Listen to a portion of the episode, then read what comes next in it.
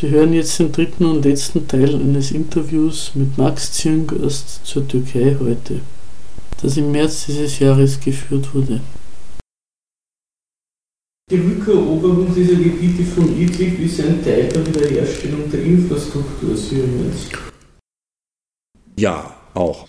Einfach der freien Wege und gleichzeitig eben das Zurückgewinnen von den letzten von der Türkei besetzten oder ausgehaltenen Gebiete. Weil wenn man jetzt einmal davon ausgeht, dass die kurdisch dominierten Gebiete zwar jetzt nicht von der syrischen Armee kontrolliert werden, aber letztendlich in einem Verfassungsprozess und Verhandlungsprozess wahrscheinlich in irgendeiner Form in das syrische Staatsgebiet integriert werden können, gerade weil ja auch die kurdische Bewegung dort keine Unabhängigkeit fordert, dann bleiben eben die von der Türkei besetzten und ausgehaltenen Gebiete im Prinzip.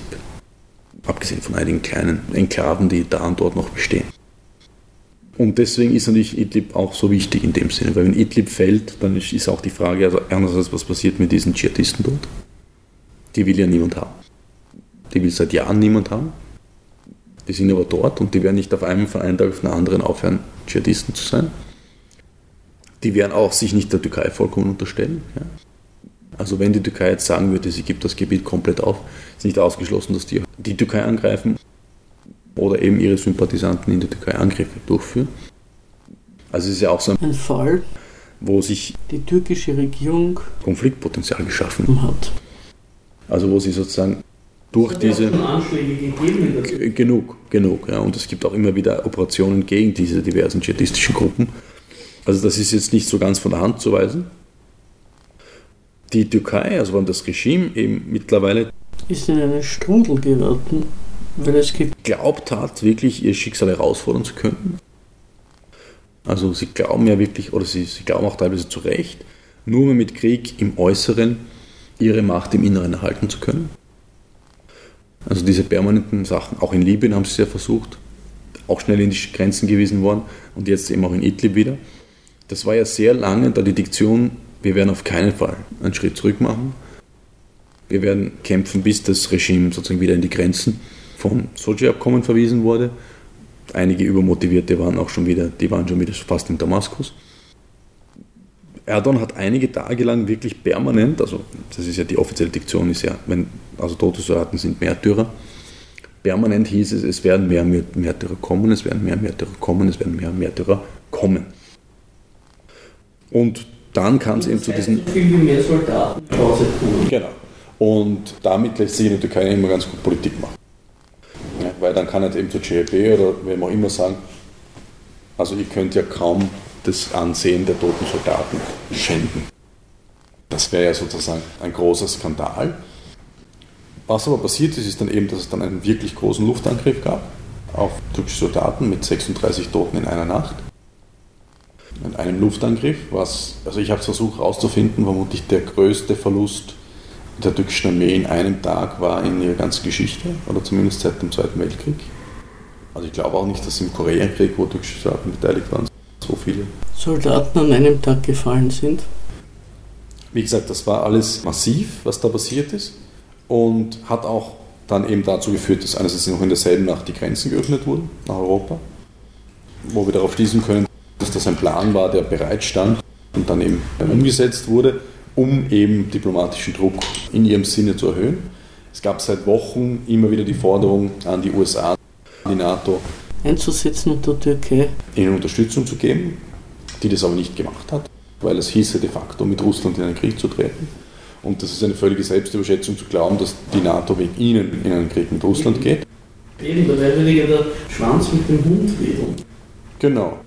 Also wenn, dann natürlich aus Eigeninteresse würden sie das machen, aber wie gesagt, das ist im Moment nicht sehr wahrscheinlich. Also wenn, dann haben sie Russland diplomatisch gesagt, okay, macht mit denen ein Abkommen. Aber wenn wir uns das Abkommen anschauen, das letztendlich getroffen wurde, das ist ja eine völlige Niederlage für die Türkei. Ja? Dass alle Sachen anerkannt worden sind, dass es diese gemeinsamen Patrouillen auch entlang der M4-Autobahn gibt, von Sarakip nach Latakia. Das ist auch so als Niederlage wahrgenommen im Inneren. Und es gibt auch Statistiken, die tatsächlich besagen, dass nur 30 Prozent der türkischen Bevölkerung die Militärpräsenz in Idlib als notwendig erachtet. Und das ist für militärische Unterfangen in der Türkei eine extrem niedrige Zahl. Ja. Man weiß auch gar nicht, wie diese Dschihadisten dort dieses Abkommen annehmen. Das heißt, wie sie darauf reagieren werden. Genau, wahrscheinlich nicht sonderlich begeistert. Ja. Aber nochmal um, um diese Zustimmung. Der türkischen Bevölkerung ins rechte Licht zu rücken. Also klar, Umfragen sind immer nur mit Vorsicht zu genießen, aber die Zustimmung der Militärintervention in Nordostsyrien letzten Oktober war zwischen 75 und 80 Prozent. Und jetzt sind nur 30 Prozent der Bevölkerung wirklich davon überzeugt, dass das eine so gute Idee ist. Und das hat schon in Libyen nicht wahnsinnig gut funktioniert. Also ich glaube, dass die türkische Bevölkerung, die ja auch von einer durchaus Wirtschaftskrise gebeutelt ist, also nicht sonderlich dadurch begeistert werden kann, dass in Libyen und in Syrien türkische Soldaten fallen und türkische Werte vorwärts verteidigt werden müssen. Das ist was, was nicht wahnsinnig viel Sinn macht. Es gibt ja offensichtlich jetzt, abgesehen von der Bevölkerung, auch, auch im türkischen Staatsapparat ziemliche Konflikte darüber. Ja. Also dass eben aus den militärkritischen Stimmen gekommen sind.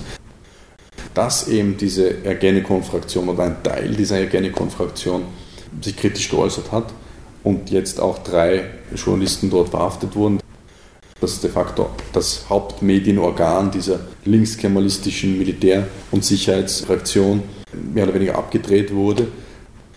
Das zeigt alles, dass da auch im Inneren anscheinend Kritik darüber bestanden hat, ob diese Politik in Idlib sinnvoll ist oder nicht sinnvoll ist. Dass es sinnvoll ist, dass so viele Soldaten sterben, weil wenn man da 10.000 Soldaten hinstellt ohne wirkliche Luftabwehr oder wirkliche Verteidigung, dann öffnet das natürlich den Raum für mehr solche Angriffe. Wie gesagt, es gab auch andere ehemalige Soldaten, vor allem die sich kritisch geäußert haben. Aktuelle werden es natürlich nicht machen, aber die ehemaligen fungieren ja dann teilweise als Sprecher von verschiedensten Fraktionen im Militär und im Staat. Und auch Konflikte auf Twitter zwischen verschiedensten Vertretern und Sprecher verschiedenster Staatsfraktionen, die an Niveau kaum zu unterbieten waren, was schon zeigt, dass die Nerven blank liegen. Ja, weil wie gesagt, ist ja gar nicht klar ist, was jetzt mit diesem Mistkübel Idlib überhaupt passiert. In der Türkei. Genau. Also lassen Sie die Truppen dort zur Bewachung der Dschihadisten, ziehen Sie sie ab. Und ein Teil natürlich der Bevölkerung, der tendenziell schon pro Militär wäre, natürlich aber das aus einer laizistisch-kemalistisch-säkularen Haltung heraus ist, sich schwer damit tut, dass da mit Dschihadisten gemeinsam gekämpft wird. Ist das eigentlich, also die Türkei hat den Rekruten her, aber werden die einfach hingeschickt oder gibt es da was wie Freiwillige vor? Also es gibt verschiedenste Sondereinheiten und normalerweise werden in diesen Kriegshandlungen eher Sondereinheiten eingesetzt. Also das sind dann wirklich Leute, die, die haben eine Spezialausbildung. Spezialausbildung haben und sehr oft sind das auch überzeugte Faschisten. Also gerade beim Städtekampf in den kurdischen Gebieten 2015, 2016 waren das die, die Spezialeinheiten, die dort waren, in erster Linie. Aber es scheint eben der Fall zu sein. Und das macht es ja noch dramatisch für die türkische Bevölkerung, dass ganz normale Rekruten in dem Fall gestorben sind. Und einige waren sogar aus Hatay, waren arabische Aleviten aus Hatay, was sozusagen die Bevölkerung noch mehr den Kopf verdreht, weil natürlich in Hatay eine spontane Sympathie unter der arabisch-alevitischen Bevölkerung für Assad durchaus gegeben ist. Das heißt, das ist eine komplexe Lage und wir haben es auch gesehen, dass Erdogan erstens mal zwei Tage lang überhaupt nichts gesagt hat nach dem Angriff. Das ist normal mittlerweile bei ihm, dass er sehr spät spricht in kritischen Situationen und sich zuerst einmal anhören, was alle anderen sagen. Aber wir haben auch gesehen, dass er in der Rede, die er dann gehalten hat, kaum auf das eingegangen ist. Dass sozusagen absurderweise in ein, zwei Witze verpackt hat, dass es 36 Soldaten gestorben sind. Und dass er dann die mehr als die Hälfte der Rede darauf verwendet hat, die großen Erfolge der türkischen Wirtschaft zu preisen und des Tourismus zu preisen, dass alles gerade wieder aufwärts geht. Wo man sich denken muss, okay, Moment mal, du bist gerade dabei, mit Russland in einen Krieg zu gehen und ein nicht kleiner Teil deines Tourismus, der Tourismusindustrie wird von russischen Touristinnen aufrechterhalten. Ja, also, dass offensichtlich nicht einmal mehr der Zusammenhang dort funktioniert hat und dass er insgesamt eine Rede gehalten hat, wo ich mir mehrmals gedacht habe, also richtig, falsch mal beiseite. Der redet ja komplett an der Sache vorbei. Der redet daran vorbei, was in der Bevölkerung diskutiert wird. Der redet daran vorbei, was das Problem gerade ist. Und das kennt man eigentlich in der Form von ihm nicht.